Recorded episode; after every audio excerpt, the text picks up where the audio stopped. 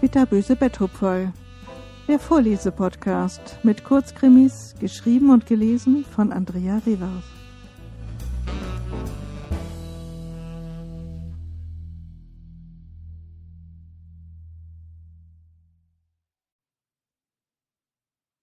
Die Flügel weit. Tu das nicht! Nein! Sie stürzte rücklings über das Geländer. Ihr Schrei verhallte, als ich spürte, dass sie fiel. Rasend schnell ging es abwärts, und in den letzten Momenten ihres Lebens flammten Erinnerungsfetzen auf. Das Lächeln ihrer Mutter, kurz vor ihrem Tod, als sie sechs Jahre alt war. Das verzerrte Gesicht des Vaters, die unsäglichen Dinge, die er ihr angetan hatte, die Schmerzen im Unterleib. Ihre Schulzeit als Außenseiterin, die kleinen Schikanen der Nachbarskinder, die grüne Wiese voller Löwenzähne hinter dem Haus, über die sie immer zum Bach gerannt war. Die Sonne im Gesicht, das weiche Fell ihrer Katze Tina, ganz schwarz und pelzig. Und die Trauer, als sie sie tot am Straßenrand fand. Der erste Kuss, Hoffnung auf ein besseres Leben, ihre Hochzeit, so verregnet, dass man vor der Kirche keine Fotos machen konnte. Die Geburt von Lena, der Geruch im Kreissaal, der erste Blick auf ihr Kind und das Gefühl überbordender Liebe, der Wunsch, alles besser zu machen, das erste Lächeln, die ersten Schritte, die ersten Worte, das vollkommene Glück. Bis zu dem Moment, als alles kippte. Ihr Mann über Lena gebeugt, sie mit nacktem Unterleib. Er streichelte sie, eigenes Schweigen, ihre Fassungslosigkeit, die nächtliche Flucht mit ihrer Tochter ins Frauenhaus, die Panik, von ihm entdeckt zu werden, der ständige Ortswechsel, gehetzt von ihren Ängsten, sein Gesicht, als er sie hier oben erblickte, hasserfüllt. Der Aufprall kam hart und schmerzhaft. Sie spürte, dass etwas brach. Die Luft wurde ihr abgeschnürt, ein Atmen war unmöglich. Es war kalt, so kalt. Sie fiel zurück in das Lächeln ihrer Mutter und spürte die Wärme und die Hoffnung. Sie ging in das Lächeln hinein und verging. Er stand oben auf dem Dronketurm, beugte sich vor und schaute erschüttert auf die Leiche seiner Frau. Seine Ex-Frau, korrigierte er sich in Gedanken. Sie hatten sich schon Jahre nicht mehr gesehen, seit sie damals in einer Nacht- und Nebelaktion das Haus verlassen hatte. Er hatte ihr Gesicht gesehen, als er die fünfjährige Lena trockengelegt hatte. Früher war Windelwechsel für ihn Routine, doch aus dem Alter war sie eigentlich schon heraus. An diesem Tag war sie fiebrig und über Übelkeit klagend aus dem Kindergarten gekommen, ein plötzlicher Durchfall, den sie nicht beherrschen konnte, ein Schwächeanfall. Er beschloss, sie zunächst zu säubern und sie dann zum Arzt zu fahren. Doch als seine Frau hereinkam, war er eigentlich ganz froh, ihr diesen Job überlassen zu können. Sie ist krank, hatte er noch gesagt, doch sie hatte nur das Kind angestacht, ihn aus dem Raum geschoben und die Tür hinter sich geschlossen. Er hatte sich nichts dabei gedacht, denn er war sowieso spät dran für das abendliche Fußballtraining. Als er spät abends zurückkam, war sie fort mit dem Kind. Kein Brief, kein Abschied. Nichts. Er wartete bis zum nächsten Morgen und telefonierte dann Freunde und Bekannte ab, doch sie waren nicht aufzufinden. Auch eine Vermisstenmeldung bei der Polizei brachte kein Ergebnis. Hier vertröstete man ihn, er solle erst einmal ein paar Tage abwarten. Seine Frau wäre schließlich erwachsen. Wie es denn um seine Ehe stünde, Zwei Tage später erblickte er sie durch Zufall in Trier. Sie ging in ein Haus und er folgte ihr, doch fand er keinen Einlass. Es handelte sich um das örtliche Frauenhaus.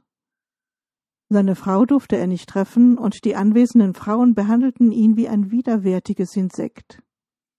Er solle sich gar nicht einbilden, dass er seine Tochter noch mal wiedersehen würde.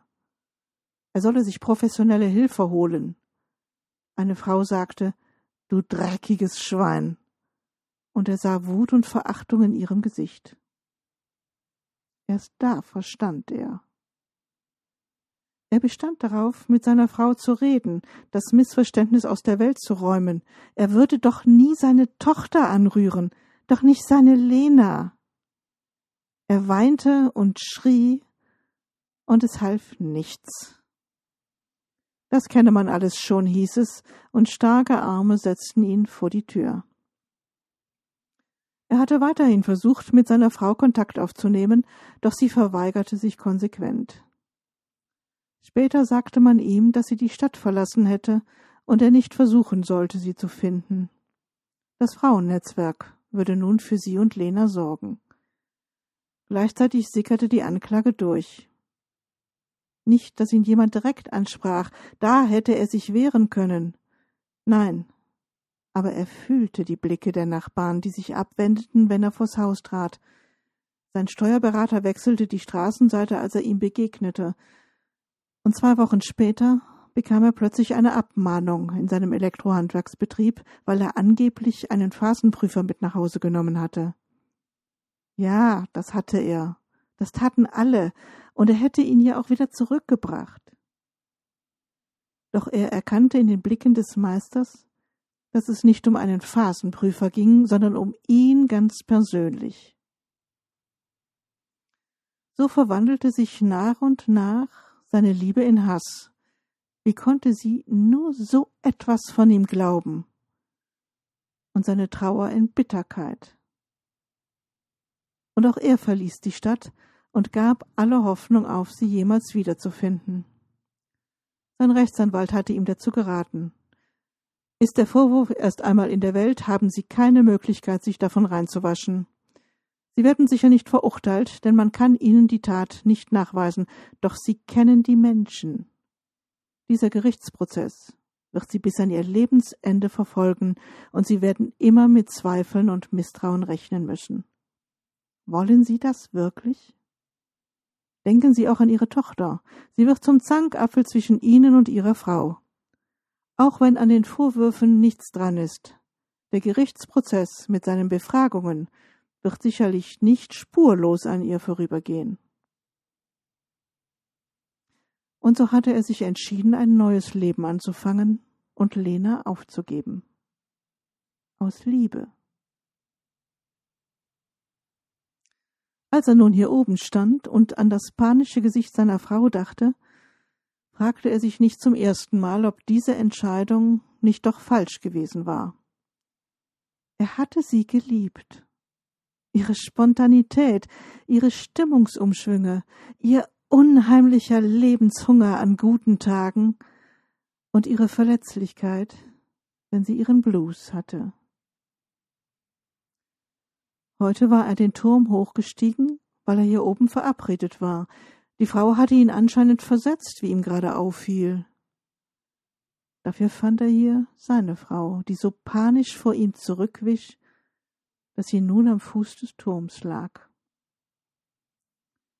Er hatte alles verloren, seine Liebe, seine Tochter, und nun war unwiederbringlich jede Gelegenheit dahin, das Missverständnis aufzuklären, die Verletzungen zu heilen, sich reinzuwaschen. Zumindest in diesem Leben. Er breitete die Arme aus und ließ sich nach vorn fallen, sein Mantel flatterte um seinen Körper, und er sah wie ein riesiger Vogel aus, der sich im Sturzflug dem Erdboden näherte. In guten und in schlechten Tagen, bis dass der Tod euch scheidet. Bei ihnen war es anders. Im Leben getrennt, im Tod vereint. Ich ließ das Fernglas sinken unerwartet, aber nicht unwillkommen. So hatte es nun ein Ende. Ach ja, ich bin Lena, siebzehn Jahre, die Tochter der beiden. Sie mögen sich wundern, dass ich das so gefühllos erwähne, doch ich kann Ihnen versichern, dass ich durchaus Gefühle habe. Wut, Zorn, Hass. Und das ist sehr viel besser als die Gefühle von Trauer und Ohnmacht, die mich in meiner Kindheit begleiteten.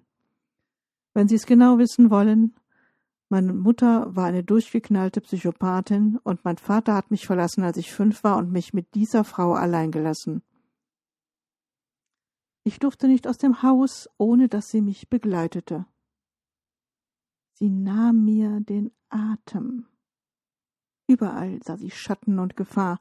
Wir sind alle drei Monate umgezogen, meist hastig und übereilt, das Nötigste zusammengerafft von einer Stadt in die nächste. Hinter jeder Ecke sah sie Gespenster. Das einzig Beständige war die permanente Fluchtbereitschaft. Zunächst wusste ich gar nicht warum, doch irgendwann habe ich mitbekommen, dass mein Vater etwas Schreckliches mit mir gemacht hat. Was? Hm, keine Ahnung. Auf jeden Fall hat er mich verlassen. Andere Kinder hatten Eltern, ich nicht. Nur eine panische Mutter, die vor lauter Sorge vor möglichen Gefahren kein Auge für ihre Tochter hatte. Mit neun hatte ich meine Lektionen gelernt. Keine Freundinnen, keine Bindungen, kein Haustier, keine Kuscheltiere, weil die nie in den Koffer passten. Mein Leben war ein kleiner schwarzer Trolley und wirre Träume in einem Kinderschlafsack. Schule? Mal so, mal so. Ich hätte gern gelernt, bin wohl auch intelligent genug für einen vernünftigen Schulabschluss, aber faktisch habe ich nichts vorzuweisen.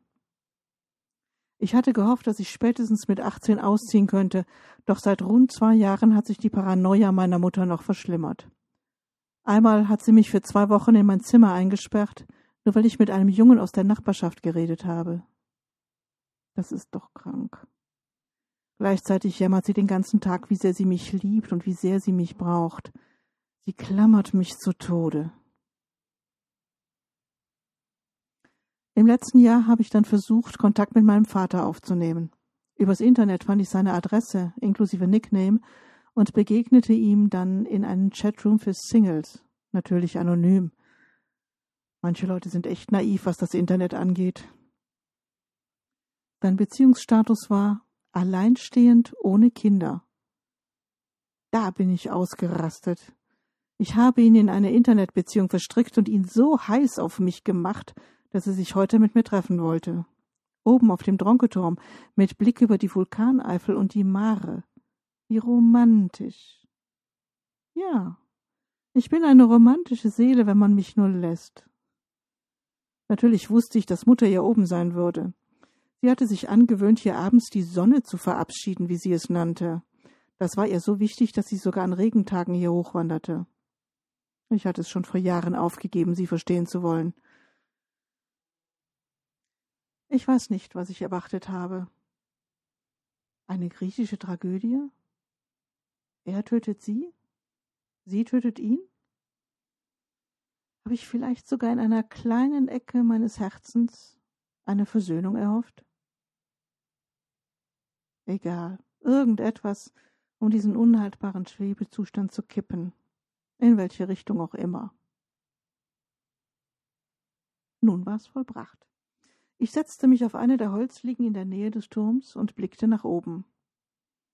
An manchen Tagen sah man hier Sterne, unglaublich viele Sterne, und jeder Stern trug ein eigenes Versprechen des Schicksals in sich. Heute gab es nur Wolken, und es hatte angefangen zu regnen. Die Tropfen liefen mir über das Gesicht und mischten sich mit meinen Tränen. Es war kalt. Es war gut. Ich war frei.